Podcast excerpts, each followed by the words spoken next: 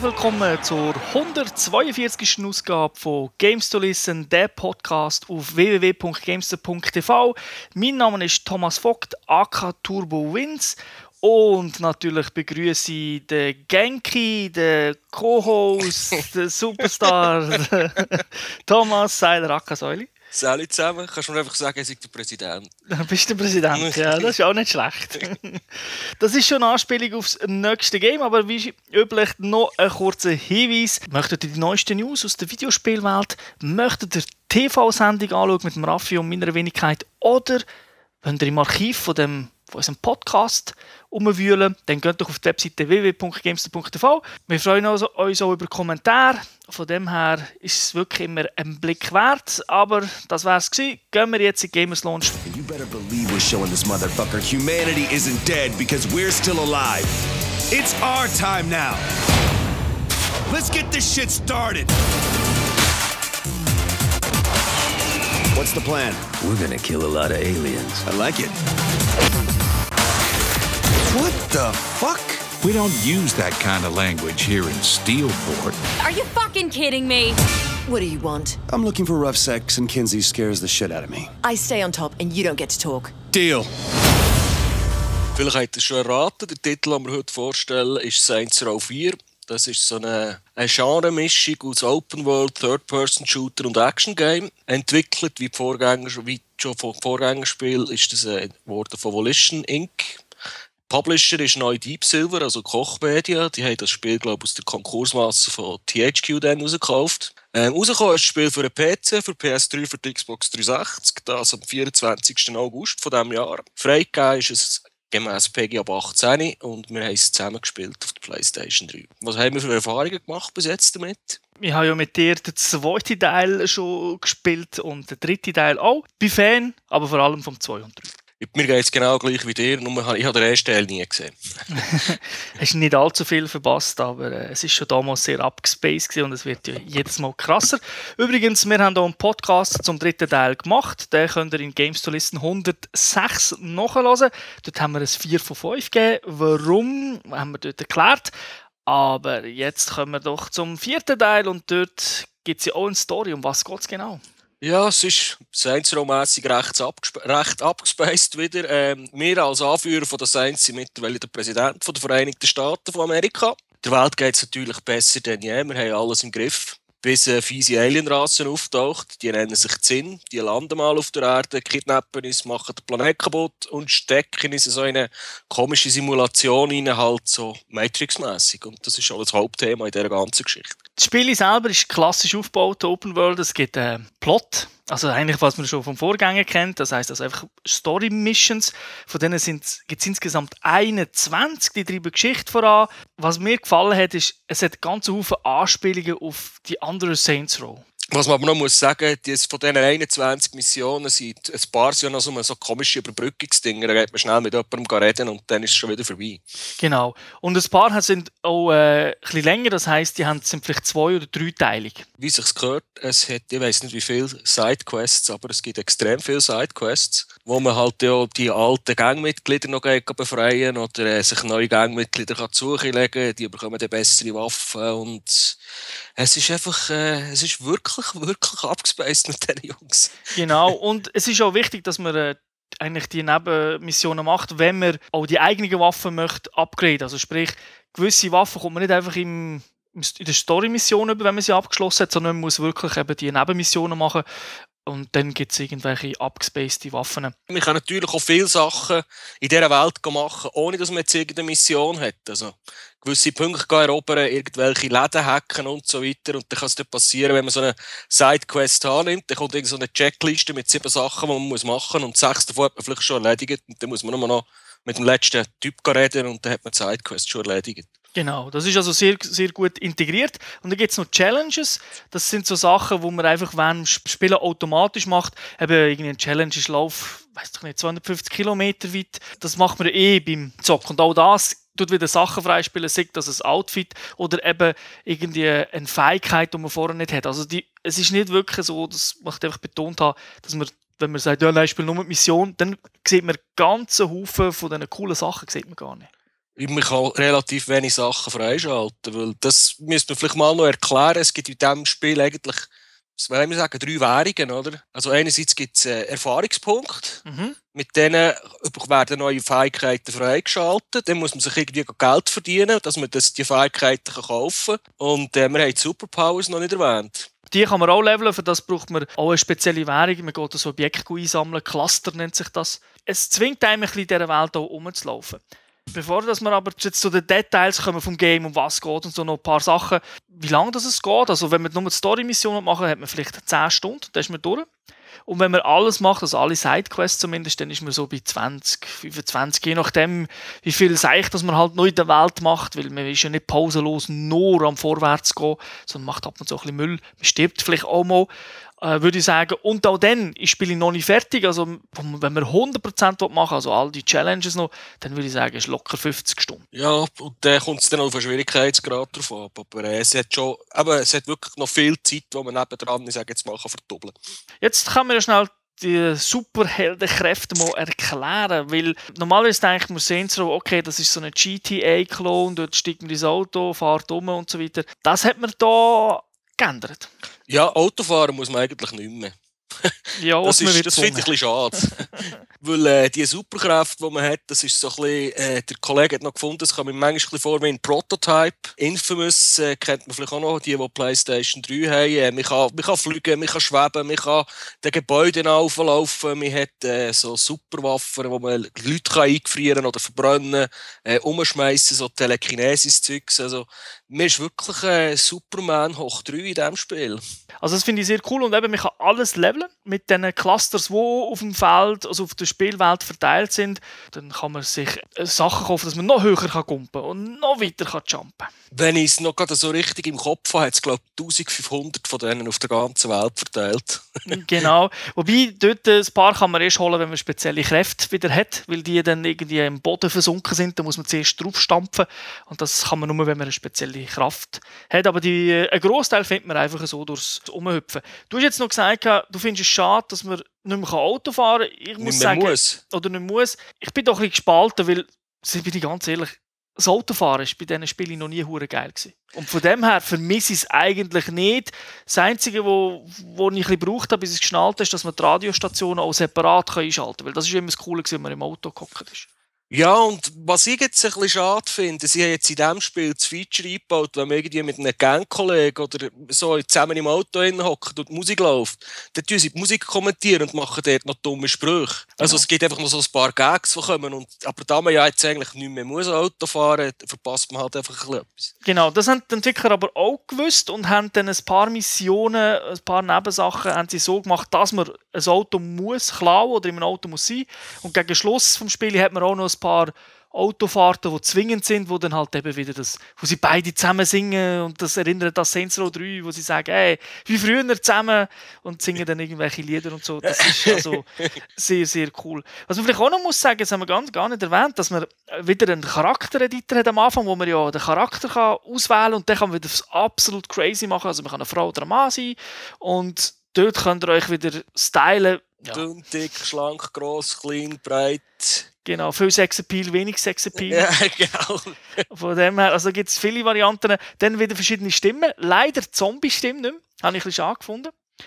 Dass die, dass die nicht und das ist auch sehr lustig, weil er natürlich immer selber noch ein bisschen so selbstreferenziert auf seine Sachen und er spricht es natürlich auch äh, wie immer recht, recht gut. Wie muss man sich die Welt vorstellen? Also wer jetzt noch nie Saints Row gespielt hat? Es ist einfach, die ganze Stadt ist von Anfang an offen. Mhm. Also man kann überall hergehen und das ist wirklich gross. Was jetzt hier noch viel krasser ist im, im Vergleich zu den vorherigen Saints oder zu einem GTA zum Beispiel, ist, äh, man kann extrem weit aufklettern, weil die Aliens haben halt dann irgendwelche Plattformen und die Hochhäuser sind, ich weiss auch nicht, 500, 600 Meter gross. Also es geht noch recht weit in die Höhe in dieser ganzen Stadt. Drin. Man ist ja eigentlich auch mit diesen Superkräften immer dazu in der Lage, eben über einen Wolkenkratzer aufzusäckeln oder halt eben weit zu jumpen, äh, dass man schnell vorwärts kommt. Das habe ich wirklich ganz geil an dem Game gefunden. Das hat mir so gefallen, dass man einfach kann sagen kann, ah, wo muss ich? Ah, 1000 Meter. Oh shit, ist nicht wie irgendwie in GTA, wie soll ich dort hin? Soll ich mit dem Taxi oder so, dass ich es abbrechen kann, dass es schnell dort ist, sondern ah, scheißegal, 1000, da hüpfe ich und ich finde unterwegs sowieso noch irgendetwas. Oder ist es Sprinten der Tee? Was einfach ein bisschen gewöhnungsbedürftig ist, ist vor allem, wenn man so Häuser raufklettert, wenn es dann so komische Vorsprünge hat, wo man müsste kumpen, da hilft einfach die Third-Person-Kamera überhaupt nicht. Ja, manchmal ist es wirklich absolut verwirrend, vor allem Plattformen aufklettern, aufhüpfen. Hatte ich am Anfang extrem Mühe gehabt, genauso wie punktgenaue Landungen zu machen. Das ist dann mit der Zeit, hat man es natürlich im Griff.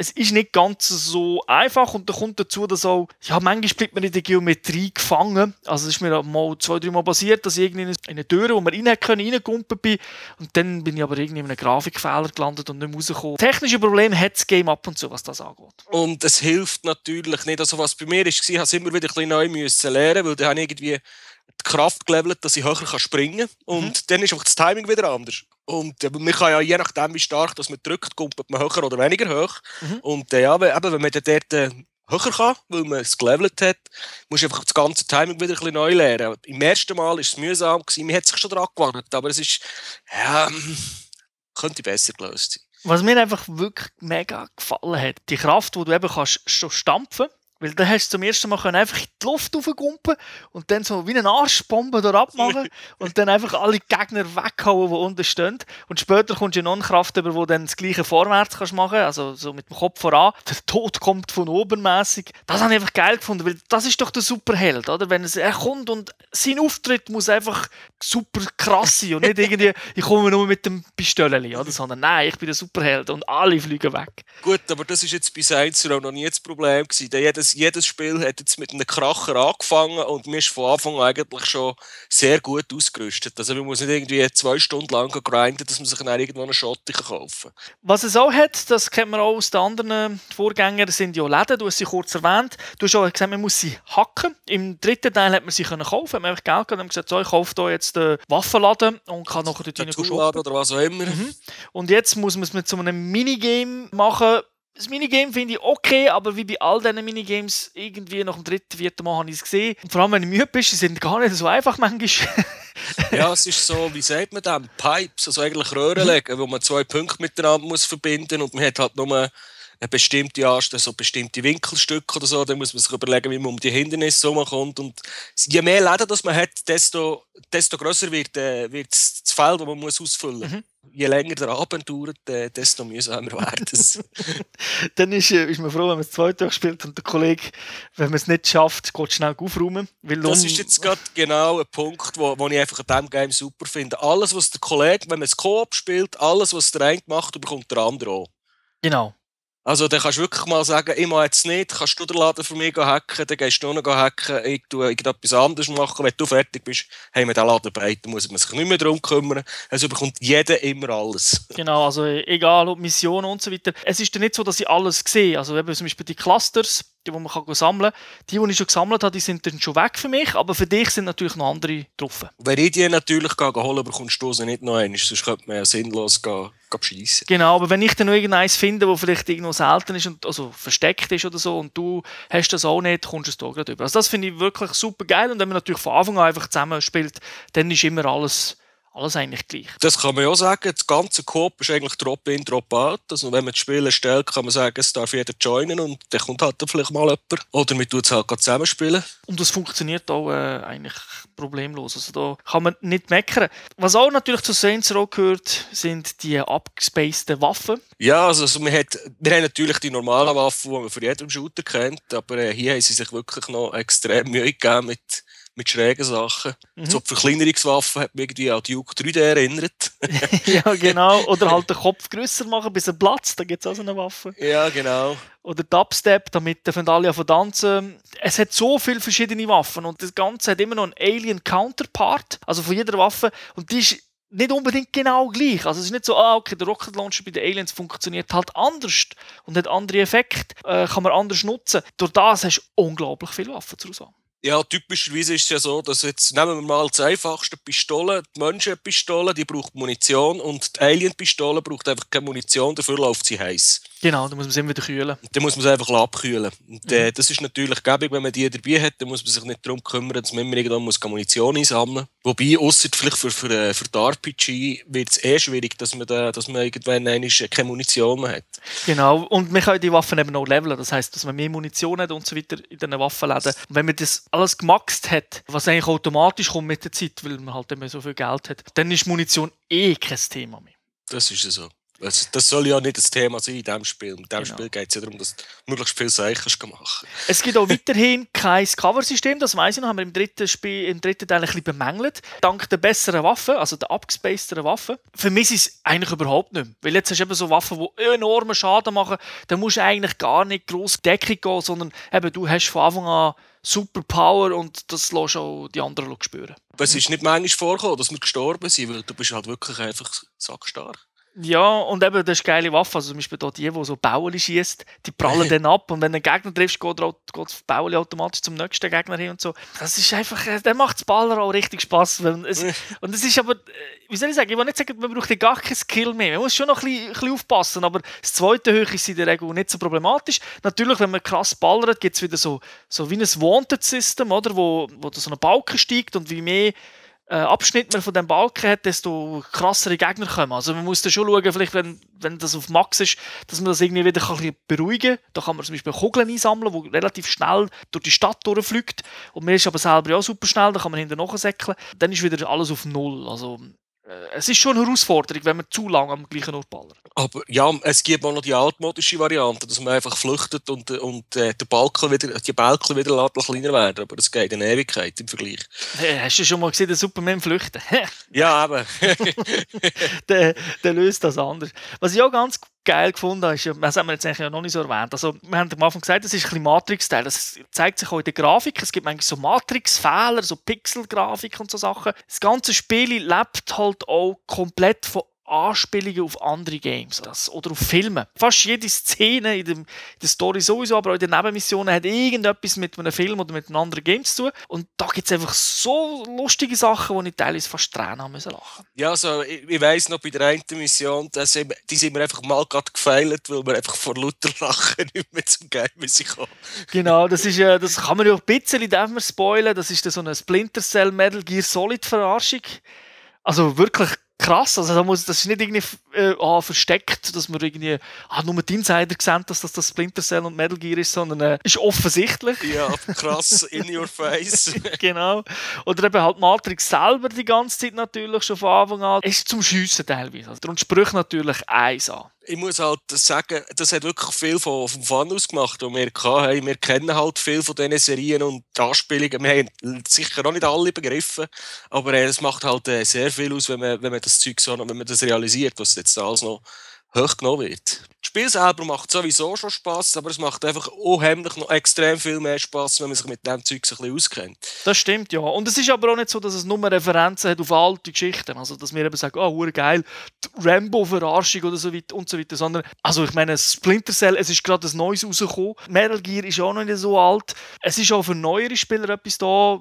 Vielleicht jetzt Double Dragon Verarschung, okay, verstehe ich, dass das nicht jeder kennt, der ein bisschen äh, jünger ist. Aber eben, es gibt, aus meiner Sicht gibt es genug und vermutlich gibt es auch Referenzen, wie du schon erwähnt hast, die wir gar nicht dafür schnallen. was dann um Skater oder ich weiss auch nicht was geht, wo, wo gar nicht meine Welt ist. Das ist. Weil das Spiel ist wirklich von A bis Z gespickt mit so Sachen. Also ich weiss nicht, wie manches Bier, dass die Autoren im Pub sind so auf, dass sie so viel Schnaps in denen hatten, wie in dem Das Spiel stimmt, ja. Kommen wir noch kurz zur Technik. Grafik, wie hast du es gefunden? Für 2013 nicht mehr so ganz zeitgemäß. Es sieht eigentlich genau gleich aus wie das 103. Mhm. Einfach immer im Dunkeln. Ja. Es ist äh, relativ dunkel amix.